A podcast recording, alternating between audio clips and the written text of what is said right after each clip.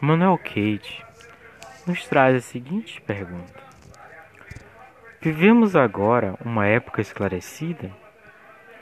E a resposta será: Não vivemos em uma época esclarecida, pois faltaria muito ainda para os homens nas condições atuais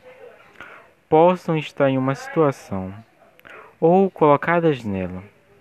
na qual, em matéria religiosa, os mesmos sejam capazes de utilizar um bom uso dela em seu próprio entendimento, sem serem levados a outros. Todavia, temos somente indícios que nos foi aberto o campo ao qual podemos tornar menores os obstáculos a esse esclarecimento, que os homens em sua menoridade, na, na qual tendo culpa,